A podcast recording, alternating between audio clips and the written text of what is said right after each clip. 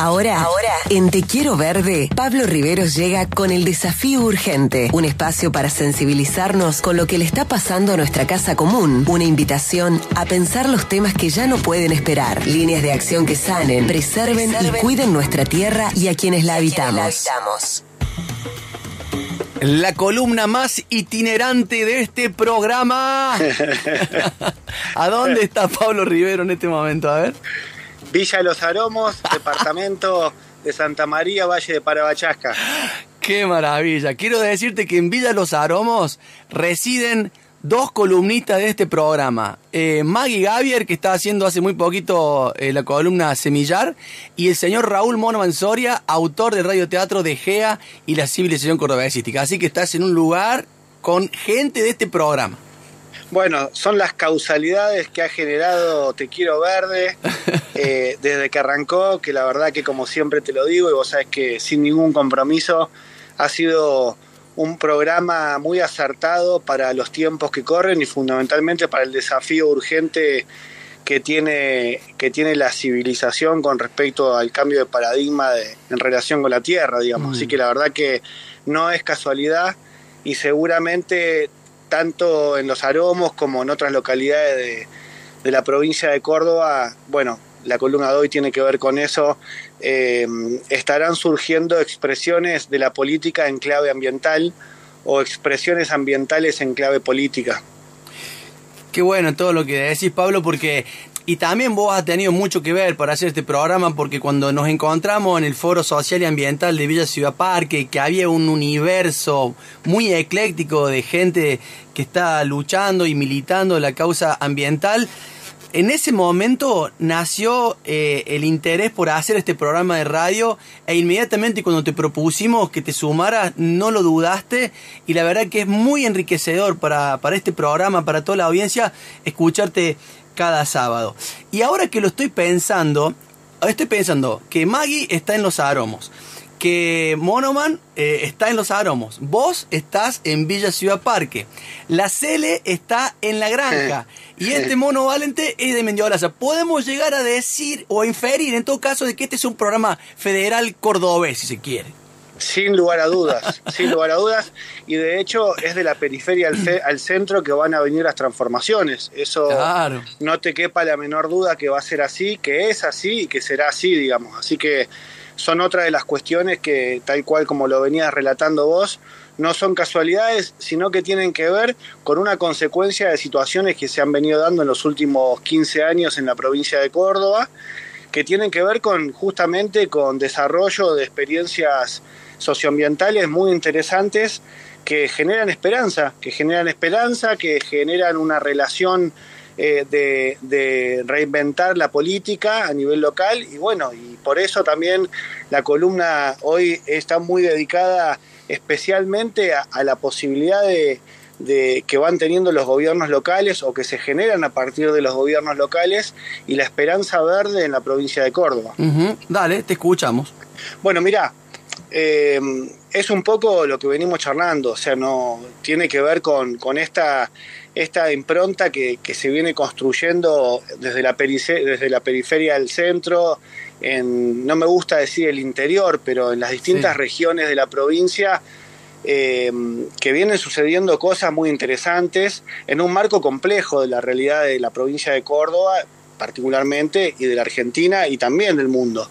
Hablar hoy de gobiernos locales y esperanza verde es una idea que nos surge eh, compartir porque, por, ejemplo, en la actualidad hoy tenemos contabilizados 14 espacios locales en la provincia de Córdoba que van a presentarse en las próximas elecciones. O sea, ah. en 14 lugares de la provincia de Córdoba, en 14 distritos electorales, va a haber presentación de proyectos que vienen dialogando con Villa Ciudad Parque y compartiendo nuestra experiencia de gobierno, la cual de alguna manera es una motivación para esos espacios. Expresiones políticas que en sintonía con lo que hacemos en este pequeño pueblo de las sierras de Córdoba y que muchos de los espacios tendrán, además de su identidad local, la cual me parece muy importante, la mirada que estamos construyendo desde el movimiento verde. Los Aromos, por ejemplo, Carlos Paz Despierta, Vamos Capilla en Capilla del Monte, la Unión Vecinal de Cerro Azul, la Unión Vecinal de Rumipal, Mendiolaza, Amancay, Los Hornillos, Los Molinos, y así suman los 14 distritos y las 14 propuestas locales que tienen como protagonista a vecinos y vecinas militantes que apuntan a discutir modelos de desarrollo y que piensan en resolver los problemas de las comunidades a partir de los ordenamientos territoriales, siempre con una fuerte impronta en un cambio de paradigma apuntando al cuidado de la casa común. La falta de credibilidad que ofrece la política convencional y toda la representación de la superestructura de la política es uno de los motivos por los cuales vemos fortalecerse a estos espacios locales pero también por otro lado la imposibilidad para resolver las problemáticas en las comunidades debido precisamente a que no hay una presencia por lo menos resolutiva del Estado Nacional y provincial, digamos. Quizás el Estado Nacional se encuentra más lejos, más distante, eh, con una presencia a veces mediática y a través de instituciones lejanas que tienen capacidad de llegar de, no, de una forma no tan clara. Y ni hablar del Estado provincial, que me parece que en los últimos años ha venido con un montón de falencias en términos locales, ¿no? Pero también la razón que hace que la gente se vuelque a buscar respuestas en estados municipales o comunales, donde la política tiene rostro, donde las representaciones tienen rostro, caras conocidas, por vecinos y vecinas, con posibilidades de construir ciudadanos y militantes con, representaciones o con expresiones genuinas de su propia comunidad. Por otro lado, es interesante analizar el origen de estos espacios de política local, porque en la provincia de Córdoba son las luchas por los conflictos socioambientales, las construcciones de distintos ámbitos de organización popular y de espacios interculturales en defensa del ambiente, las que han venido dando el ánimo para creer en la política. Es a partir de las expresiones genuinas, con logros concretos, a raíz de experiencias de construcción colectiva, como las que venimos llevando adelante en Villa Ciudad Parque, que estas nuevas instancias de disputa de poder a nivel local toman su inspiración y su fuerza. Menciono las experiencias, la experiencia de Villa Ciudad Parque, pero por supuesto que todavía no estamos muy lejos de, de haber solucionado los problemas de crecimiento que el desmesurado desarrollo sin planificación ha generado en nuestro pueblo. Pero a partir de la práctica genuina de construcción de poder y de la posibilidad de lograr soluciones de los problemas de la comunidad que vienen surgiendo en distintos espacios con identidades locales, es que se empieza a disputar ese poder y esa construir o esa construcción de la esperanza. Esa esperanza que, como te decía al principio, se la comió la política tradicional, esa esperanza que se la devoró la superestructura de la política totalmente alejada de la gente, y que ahora vuelve a aparecer en las construcciones territoriales, en lo local, y que vuelve a considerar a la política de la mano de los vecinos que entienden las problemáticas que suceden en sus propios territorios como una herramienta de transformación. Seguramente estas expresiones políticas tendrán más temprano que tarde su reflejo también en la política provincial, en la que también depositamos nuestras esperanzas verdes. Tremendo, Pablo. Y qué, qué interesante esto que nos contas, porque cómo se nota que particularmente en este último año han ido increciendo las agrupaciones, eh, las asambleas que motorizaron la creación de estos espacios eh, que son una especie de partidos verdes, ¿no? Que, como los conocemos en otras latitudes del mundo, ¿no? Y, mira, sí. vos sabés que, ah, mira, eh, es tan cierto lo que decís y lo, lo, quisiese complementar con algo que nos pasa. Cuando, cuando decidimos construir el movimiento verde, decidimos construir un paraguas que agrupe identidades locales porque no nos gusta, por nuestra propia construcción, eh, sobreponerse a construcciones locales que por ahí vienen con identidades y con construcciones que han costado eh, agrupar, que han podido resolver diferencias y que han logrado unidades en la acción eh, y en las concepciones de, su lugar. Pero sí nos parece que en todos esos espacios, tal cual lo decís vos, hay como una identidad verde, hay como un modelo de desarrollo en discusión y una cuestión muy genuina en sus conformaciones y en sus expresiones, en sus rostros, digamos, ¿no?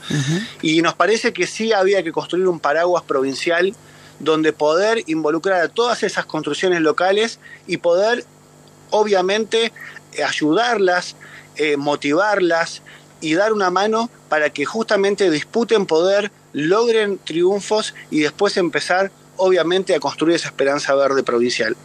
Por algún lugar se empieza, querido amigo. Y Villa Ciudad Parque ya ha dado el ejemplo. Pablo Riveros estuvo aquí en el desafío urgente en Te Quiero Verde en la 102.3, la FM de la Universidad Nacional de Córdoba. Un abrazo, amigo.